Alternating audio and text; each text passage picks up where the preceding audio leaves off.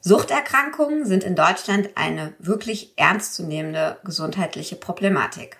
Laut Bundesgesundheitsministerium rauchen hierzulande 12 Millionen Menschen. 1,6 Millionen Menschen sind alkoholabhängig und Schätzungen liegen nahe, dass 2,3 Millionen Menschen von Medikamenten abhängig sind. Rund 600.000 Menschen weisen einen problematischen Konsum von Cannabis und anderen illegalen Drogen auf und gut 500.000 Menschen zeigen ein problematisches oder sogar pathologisches Glücksspielverhalten. An dieser Aufzählung der Zahlen sieht man schon, es gibt ganz, ganz unterschiedliche Arten von Süchten. Manche sind leichter erkennbar, leichter behandelbar, manche können besser versteckt werden. Und hinter jedem dieser suchtkranken Menschen stehen auch immer Angehörige und Freunde, deren Leben sehr, sehr oft auch von der Sucht des Partners, des Kindes oder des besten Freundes beeinflusst und betroffen ist. Man spricht in solchen Fällen unter anderem von einer sogenannten Co-Abhängigkeit. Rein medizinisch heißt es, Co-Abhängigkeit bezeichnet ein sozialmedizinisches Konzept, nach dem sich Angehörige oder Bezugspersonen eines Suchtkranken im Bestreben zu helfen immer tiefer in dessen Abhängigkeit verstricken. Sie entwickeln Strategien, die ihnen selbst extrem schaden und die das Suchtverhalten unabsichtig stabilisieren.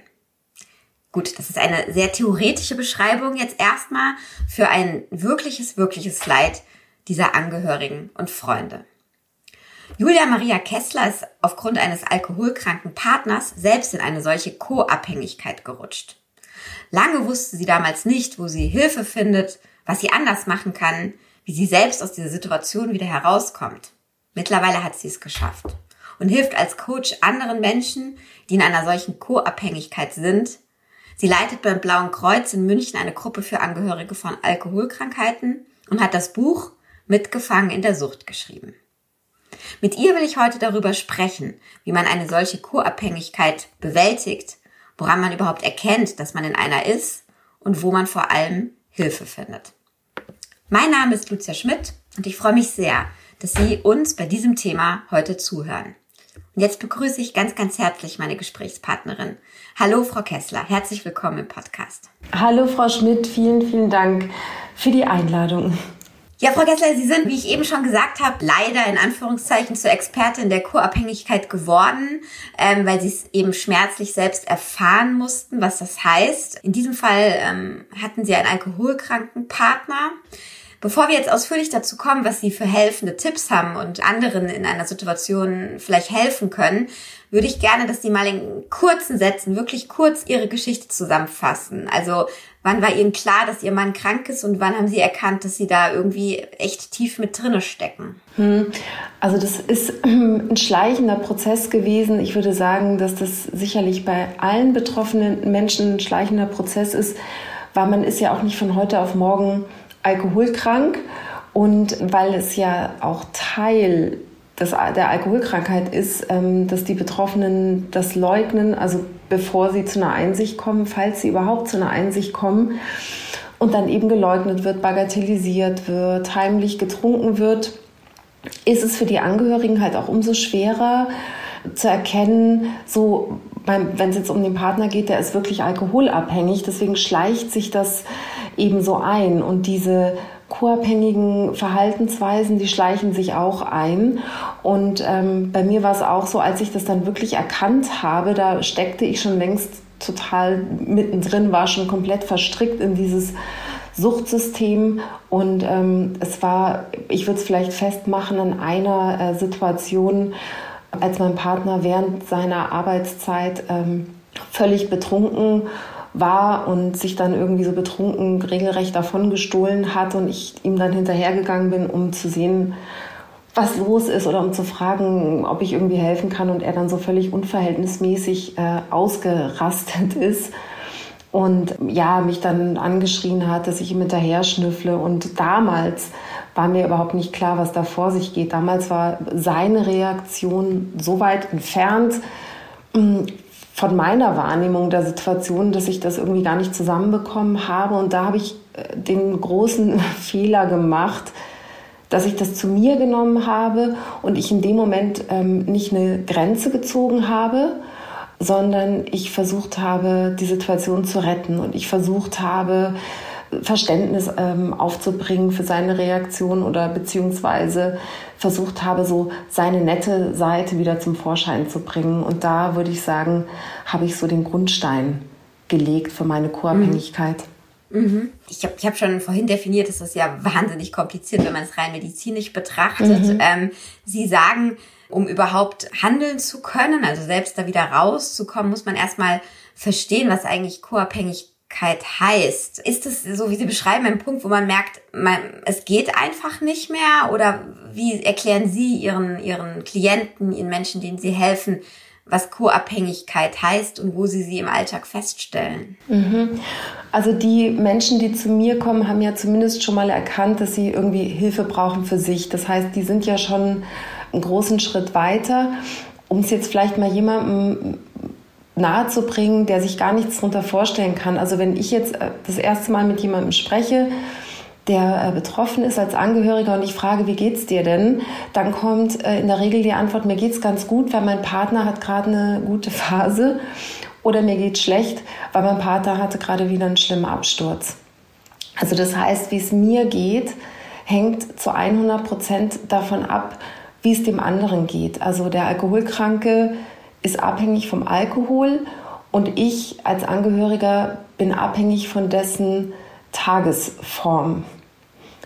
Mhm. Vielleicht kann man sich so ganz gut vorstellen. Also die Sucht des anderen dominiert letztendlich irgendwann alles. Und ähm, mhm. das ist auch der erste Satz in meinem Buch heißt, solange du versuchst, die Sucht eines anderen Menschen zu kontrollieren, wirst du nichts anderes erreichen, als dass dessen Sucht dich kontrolliert. Mhm. Mhm. Ja. Und wir können aber an der Stelle nochmal sagen, es ist, diese Co-Abhängigkeit gilt eben aber nicht nur für Alkoholkranke, die auch bei allen anderen Suchterkrankungen mhm. strockeln da durchaus, ähm, oder straucheln, nicht stroggeln, straucheln wollte ich sagen, durchaus ähm, Angehörige und Freunde auch mit rein. Was ich ganz spannend fand, auch bei Ihnen im Buch oder in Ihrer Geschichte, Co-Abhängigkeit bedeutet eben auch oft, ähm, dass man es eben versucht zu verdecken oder nochmal mhm. auffängt oder eine Erklärung für den, für den süchtigen Partner oder Freund hat. Ähm, mhm. Haben Sie das auch gemacht? Ja, also es kommt halt ganz viel zusammen. Irgendwann stellt man eben fest, dass ich sag mal, Alkohol Probleme schafft, dass mein Partner, also es gibt natürlich alle möglichen anderen Konstellationen auch, aber jetzt spreche ich mal in dem Fall vom Partner. Kann natürlich auch ein Elternteil sein oder das Kind oder wer auch immer, dass der sozusagen ähm, durch den Alkohol es Aussetzer gibt, der betrunken Auto fährt, der ähm, vielleicht am Arbeitsplatz vormittags schon irgendwie einen Ausfall hat ähm, und der Alkoholkonsum eben zunehmend zu unangenehmen, nennen wir es mal unangenehmen Situationen führt. Es kommt dann ja auch äh, zu einer Persönlichkeitsveränderung und ähm, dadurch, dass der Alkoholkranke das ja um alles in der Welt verheimlichen möchte, werden die Menschen dann halt auch oft sehr, sehr, sehr angriffslustig. Ich sag mal, wenn das Umfeld der Wahrheit zu nahe kommt und dann gibt's halt ganz, wird ganz viel mit Schuldumkehr gearbeitet. Es gibt viele Streitereien und das Ganze führt halt eben, kann man sagen, zu unangenehmen Situationen. Und was man dann eben tut, ähm, in der Regel als Angehöriger ist, dass man möchte, man möchte das vertuschen, man möchte nicht, dass das jetzt vielleicht Freunde mitbekommen. Das heißt, wenn man irgendwo eingeladen ist, man hat schon öfters die Erfahrung gemacht, dass das mit Alkohol nicht so gut geht in der Regel, dass man dann vielleicht absagt, dass man niemanden mehr einlädt, dass man immer probiert, so vorausschauend äh, immer so einen Plan B in der Tasche zu haben. Was mache ich jetzt, wenn mein Partner auf dem Schulfest total betrunken angetorkelt kommt? Wie kann ich da möglichst schnell ihn da vielleicht aus dem Sichtfeld der anderen schaffen, so dass es keiner mitbekommt? Oder beim Arbeitgeber, dass man dann vielleicht anruft und ähm, ihn da entschuldigt. Mein Partner hatte, als wir zusammen waren, so einen Catering-Service und es gab halt Situationen, wo er jenseits von Gut und Böse versucht hat, da irgendwie so einen Auftrag fertigzustellen, was halt überhaupt nicht mehr möglich war. Dann habe ich mich halt teilweise mhm. dann dahingestellt und, und, probiert, obwohl ich gar keine Köchin bin, ähm, das, das, irgendwie noch so zu retten.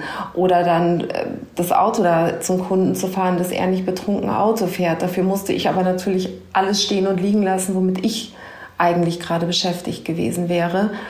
Und ja, also man ist halt wie so ein ja, vielleicht wie so ein Arzt im Noteinsatz. Man, man stellt sich halt darauf ein, dass man zu jeder Zeit einspringt und vielleicht noch Schlimmeres verhindert. Hm.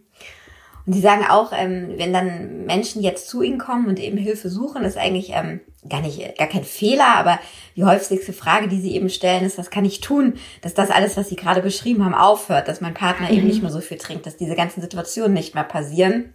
Und dann äh, schreiben Sie, man kann gar nichts tun, dass man den Partner ändert. Man muss eben irgendwie das anerkennen und ins Handeln kommen. Ähm, was sind dann die ersten Schritte? Wie haben Sie das damals geschafft?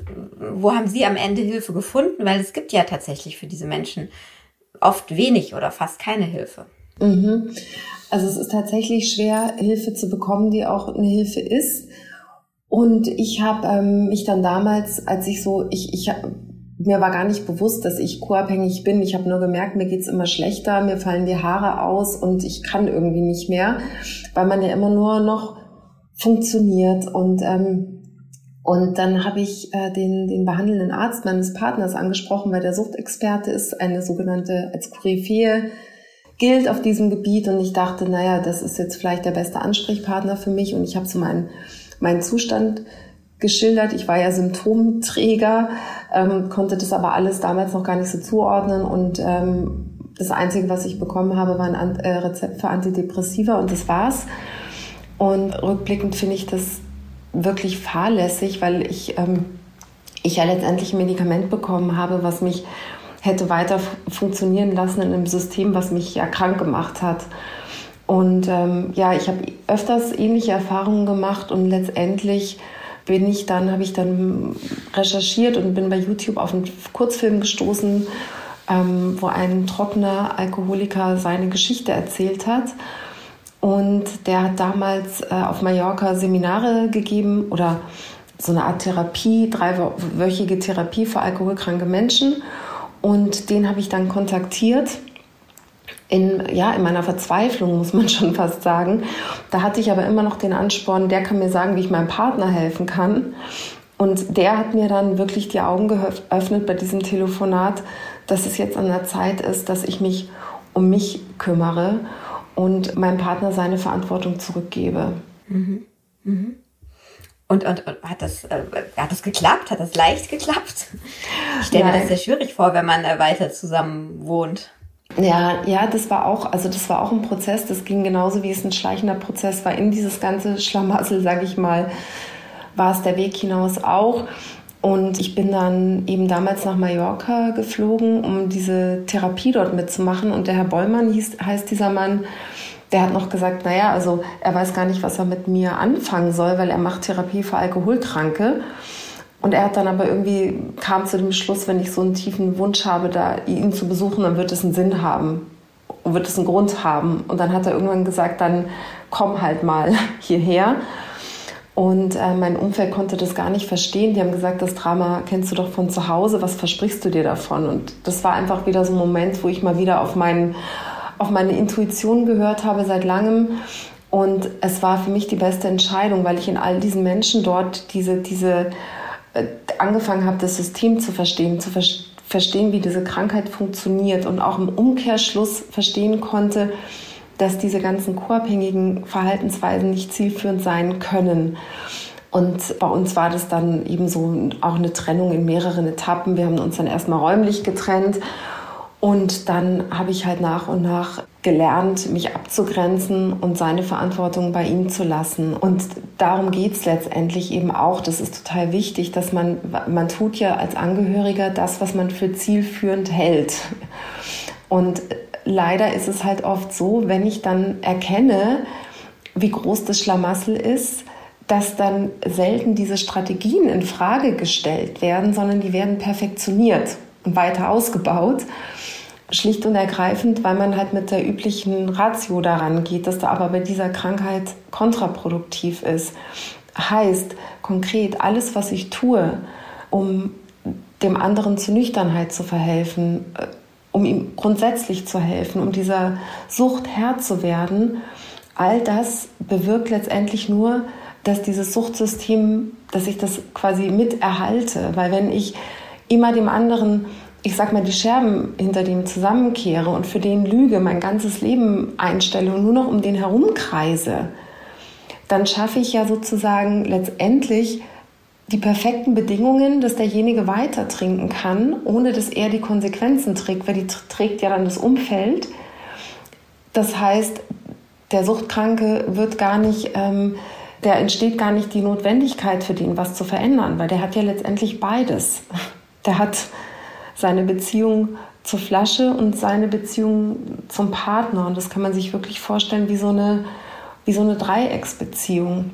Und äh, deswegen ist es, ja. Sie haben jetzt viel erzählt, was man nicht machen darf. Ähm, jetzt kommen ja Menschen zu Ihnen, die eben das Problem haben mhm. und mit denen Sie dann auch tatsächlich ein Coaching machen oder eine Therapie machen. Mhm. Ähm, gehen wir da mal sozusagen dann auf den positiven Effekt. Ähm, wie lange dauert das, wenn ich mich auf so ein Coaching einlasse und sozusagen im positiven Sinn, was darf ich nicht machen, ganz konkret, was, was muss ich machen? Also ich muss wieder mhm. mehr an mich denken, aber das ist ja auch erstmal, ich will nicht sagen eine Floskel, aber die hört man ja oft. Ganz konkret, äh, wie sieht das aus? Also sie, sie, sie haben sich dann beschlossen, einfach mal wegzufahren. Ähm, ist das ein Schritt? Ähm, ist eine räumliche Trennung? Ist das ein Schritt? Also ganz konkret, was kann ich machen, um wieder mehr auf mich zu achten? Also das ist ein ganz wichtiger Punkt, den Sie ansprechen. Es wird nämlich oft bei Beratungsstellen gesagt, ja, Sie müssen sich halt jetzt um sich kümmern oder dann trennen Sie sich halt. Und das ist so das Pferd von hinten aufgezäumt, weil das wäre so, wie wenn ich im Alkoholkranken sage, hör halt einfach auf zu trinken. Die Frage ist, wie komme ich dahin? Und ähm, ich komme dahin, indem ich im ersten Schritt wirklich überhaupt erstmal verstehe, dass diese Idee, ich kann die Sucht eines Menschen kontrollieren eine absolute Illusion ist. Das funktioniert nicht. Und das muss ich im ersten Schritt verstehen.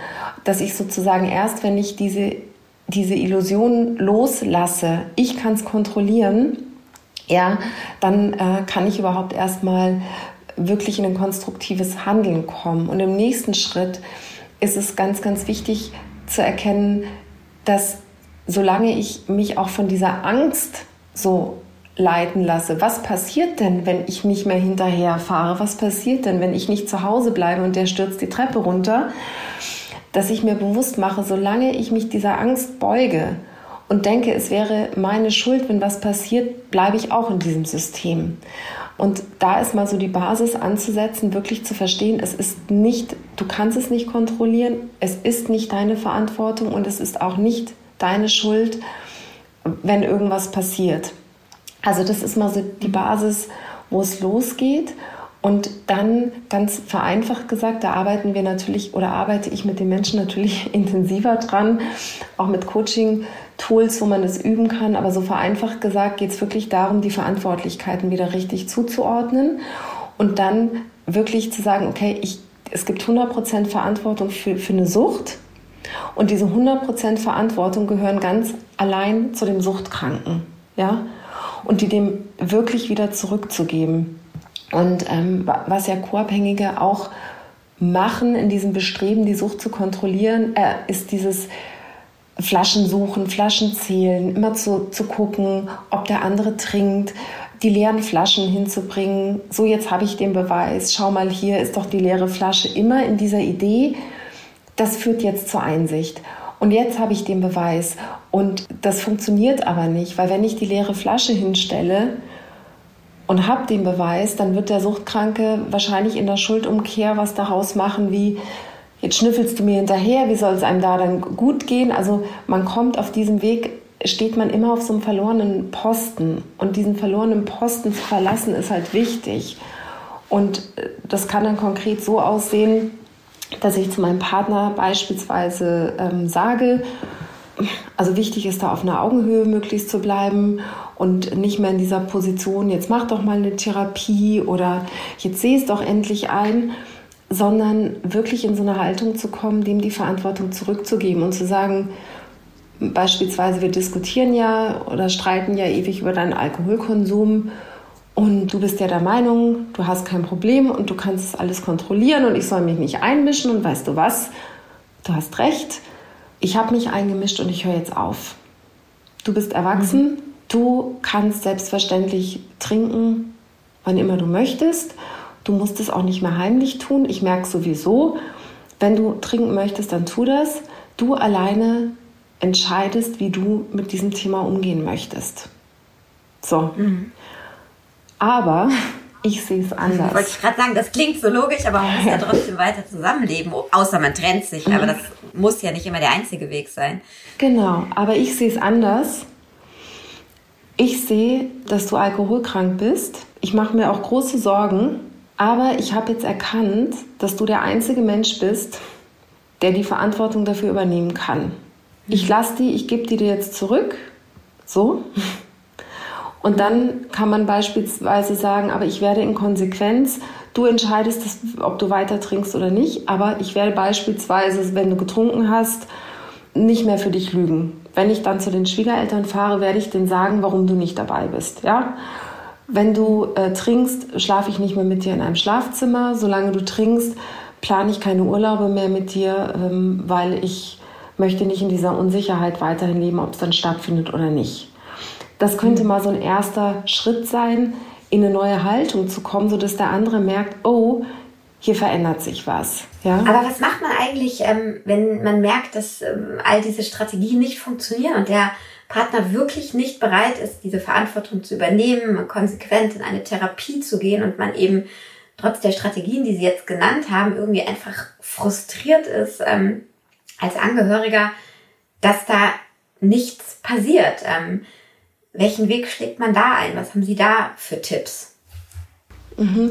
Das ist eine super wichtige Frage noch. Es ist ganz, ganz wichtig, dass ich mich nicht davon abhängig mache, weil wenn ich mein Glück und mein ganzes Leben von der Einsicht des Alkoholkranken abhängig mache, bleibe ich abhängig. Und das heißt ja im Umkehrschluss, wenn der nicht zur Einsicht kommt, dann bleibe ich gefangen in diesem Dilemma. Und es ist ganz, ganz wichtig, dass ich ins Handeln komme, dass ich das Teil im System bin, dass ich unabhängig davon ver verändert, ja, weil der Alkoholkranke ansonsten ja so der Herrscher über Nähe und Distanz bleibt in so einer Endlosschleife und auch oftmals sogar über so eine räumliche Trennung hinaus. Dann bleibt der Co-Abhängige in, diesem, in dieser Dynamik und fragt dann beispielsweise, wie geht's denn jetzt weiter? Wie stellst du dir das vor? Machst du jetzt eine Therapie? Das heißt, der Ball liegt wieder auf der Seite ähm, des anderen und in dieser Haltung werde ich nicht als, als Angehöriger in meine Kraft kommen. Deswegen ähm, ist es eben wichtig, sich zu, zu fragen, was möchte ich eigentlich wieder in mein Leben zurückholen, was möchte ich wieder leben oder beziehungsweise erleben? Und es möglichst so allgemein zu formulieren, dass der Partner nicht immer im Fokus steht, dass man sich mal wieder so allgemein fragt, ich möchte wieder einen Alltag, der berechenbar ist, ich möchte wieder Klarheit, Vertrauen, ähm, Respekt, ich möchte wieder authentisch sein können und ähm, dass ich probiere, das für mich wieder in mein Leben zu integrieren, losgelöst von der Einsicht oder dem Zuspruch ähm, meines alkoholkranken Partners. Mhm. Mhm. Klingt aber nach harter Arbeit. also ja. ähm, an beiden Fronten. Vielleicht mhm. ähm, sozusagen, also man hört oder man, man weiß ja jetzt auch durch ihr Buch und durch ihr Engagement, sie sind da gut rausgekommen mit viel, viel Arbeit. Ihnen geht es heute wieder gut. Ähm, mhm. Darf man fragen, wie es Ihrem Partner geht? Wie sozusagen das geklappt hat, ihm die Verantwortung zurückzugeben? Das hat gar nicht geklappt. Und wir hatten zwischendrin dann, habe ich versucht, sozusagen das Ganze auf so einer freundschaftlichen, familiären Ebene ähm, weiterzuführen. Habe dann aber festgestellt, dass wenn ein Suchtkranker weiterhin ähm, eben keine Verantwortung übernimmt für seine Sucht, dann zieht es einem dann immer genauso wieder den Boden unter den Füßen weg, auch wenn man kein Paar mehr ist. Und ich habe dann für mich beschlossen, dass ich dann diesen Kontakt ganz abbreche. Hm. Jetzt hatten Sie damals auch, also jetzt, Sie haben immer noch zwei Kinder, aber die sind mittlerweile größer. Damals waren Sie noch relativ klein. Die rutschen ja automatisch wahrscheinlich auch mit in so eine Co-Abhängigkeit. Vielleicht nochmal zwei, drei Wörter dazu, wie man mit Kindern in so einer Situation umgeht. Also gerade mit kleineren Kindern, die vielleicht auch noch nicht alles verstehen, auch noch nicht alles verstehen müssen und sollen. Mhm. Also Kinder, also äh, nochmal kurz andersrum. Also ganz viele Menschen, mit denen ich arbeite, die in einer Beziehung sind mit einem äh, Alkoholkranken, haben häufig auch einen roten Faden in die Kindheit. Das heißt, häufig bringt man schon auch so eine große Bereitschaft mit, zum Beispiel äh, Schuldgefühle zu sich zu nehmen, Verantwortung so zu sich zu nehmen, die einem eigentlich nicht gehört. Und das ist dann eben was, was bei den Kindern passieren kann, dass sie dann eben ganz viel mit sich ausmachen, dass sie sich verantwortlich fühlen, dass sie sich so Strategien zurechtlegen, wenn ich besonders brav oder besonders leise oder besonders angepasst bin, dann trinkt vielleicht der Papa nicht so viel äh, oder dann gibt es nicht noch zusätzlichen Streit. Und das heißt, auch wenn die Kinder sich so scheinbar unauffällig verhalten, heißt das nicht, dass die das nicht mitkriegen. Und das kann eben auch viel mehr bedeuten, dass die schon anfangen, sich so in einer gesunden, ungesunden Art überanzupassen.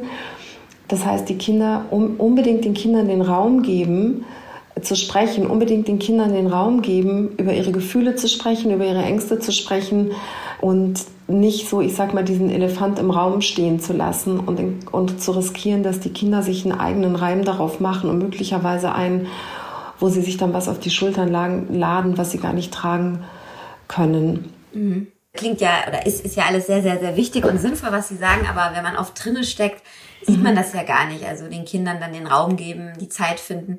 Woran würde ich denn merken, dass ein Kind von, weiß ich nicht, fünf, sechs, sieben, acht Jahre, ich würde sagen, das ist ja so die Zeitspanne, wo die anfangen, das wirklich zu verstehen und ihre Schlüsse rausziehen, dass ein Kind da anfängt, Dinge auf sich zu laden oder eben nicht, nicht genug Raum kriegt oder nicht, nicht damit umgehen kann. Gibt es da auch so Symptome, wo ich sage, okay, jetzt muss ich als Partner, der das alles auffängt, doch noch auch noch einen Schritt mehr auf die Kinder gucken? Ich, ich denke, das passiert zwangsläufig, dass die Kinder das mhm. tun, weil die, die bekommen es, natürlich bekommen die es mit. Und das heißt, ich würde immer, immer, immer unbedingt empfehlen, die Kinder anzusprechen und einfach mhm. ihnen den Raum zu geben und ähm, sie zu fragen, wie geht's dir denn? Ja, jetzt hast du da gesehen, wie der Papa und die Mama oder die Mama gibt's ja auch ähm, heute Abend äh, komisch war. Mal zu fragen, wie, wie war denn das für dich? Was hat denn das mit dir gemacht? Und es dann vielleicht auch erklären, ja, die Mama war heute Abend komisch, weil die hat zu viel Wein getrunken, ja. Mhm. Einfach mal, einfach mal reden, einfach mal schauen, was kommt, dem kind, den Kindern unbedingt vermitteln, dass sie immer kommen können mit ihren Ängsten weil sie dann oft eben auch versuchen, den co-abhängigen Elternteil zu schonen, ja, und den Kindern mhm. ganz klar zu machen, ich bin für dich da und äh, wir können über alles reden, ja. Mhm. Okay. Mhm. Jetzt nochmal zum Schluss einen Schritt zurück. Ähm, jetzt haben Sie äh, viel erzählt, ähm, wie Sie das machen, wenn jemand zu Ihnen kommt. Jetzt können ja nicht alle aus ganz Deutschland zu Ihnen kommen. Von daher nochmal ganz konkret wenn das jetzt Menschen hören, die von der Co-Abhängigkeit betroffen sind oder Menschen kennen, die davon betroffen sein könnten, mhm. was sind die richtigen Ansprechpartner? Wo finde ich wirklich Hilfe als Angehöriger? Was sind Ihre Tipps? Wo wende ich mich hin? Grundsätzlich ist es super wichtig, dass ich überhaupt mal anfange, für mich loszugehen, weil es gibt natürlich viele Selbsthilfegruppen überall in Deutschland. Ähm, aber die sind natürlich auch unterschiedlich. Kommt darauf an, auf welche Menschen ich da treffe, kommt darauf an, wie ich gestrickt bin. Das heißt, ich einfach mal ausprobieren, wo fühle ich mich denn gut, äh, äh, was tut mir gut, meine ich, wo fühle ich mich wohl. Also wie gesagt, meine Selbsthilfegruppe ähm, beim Blauen Kreuz oder bei Alanon, das ist sozusagen das Pendant zu den anonymen Alkoholikern. Mal anrufen, mal hingehen, mal gucken, ist das was für mich. Podcasts hören, ein Buch lesen, äh, vielleicht auch mal meinen mein Arzt ansprechen mich mal nach einem Therapeuten umsehen. Ähm, es gibt auch viele Gruppen, ich sag mal, bei, bei Facebook haben wir auch eine Gruppe, wo man sich austauschen kann mit anderen Betroffenen. Also ich, es ist immer gut, sich auch so auf verschiedenen Ebenen mit dem Thema zu befassen, weil es halt wahnsinnig komplex ist und einfach mal, wie gesagt, Therapeut, Selbsthilfegruppe, Literatur, ähm, einfach mal möglichst alles mal ausprobieren und zu sehen, was tut mir gut oder was vielleicht auch in Kombination tut mir gut. Mhm. Ja, vielen Dank, liebe Frau Kessler, für dieses äh, ja sehr offene und äh, interessante Gespräch. Am Ende will ich gerne nochmal den Hinweis geben, wer noch mehr über die Co-Abhängigkeit lernen will, der kann natürlich auch ihr Buch lesen. Ähm, es heißt Mitgefangen in der Sucht, wie du dich aus der Co-Abhängigkeit bei Alkoholismus befreist. Ähm, es ist im FVG Verlag erschienen und ja, ich kann es allen, die sich dafür interessieren und die vielleicht leider davon betroffen sind, empfehlen. Ihnen, liebe Hörerinnen und Hörer, vielen Dank fürs Zuhören und äh, für Ihr Interesse an diesem Thema. Ich freue mich, wenn Sie uns treu bleiben und äh, den Podcast abonnieren, weiterempfehlen und vor allem auch beim nächsten Mal wieder dabei sind. Bis dahin wünsche ich allen alles Gute.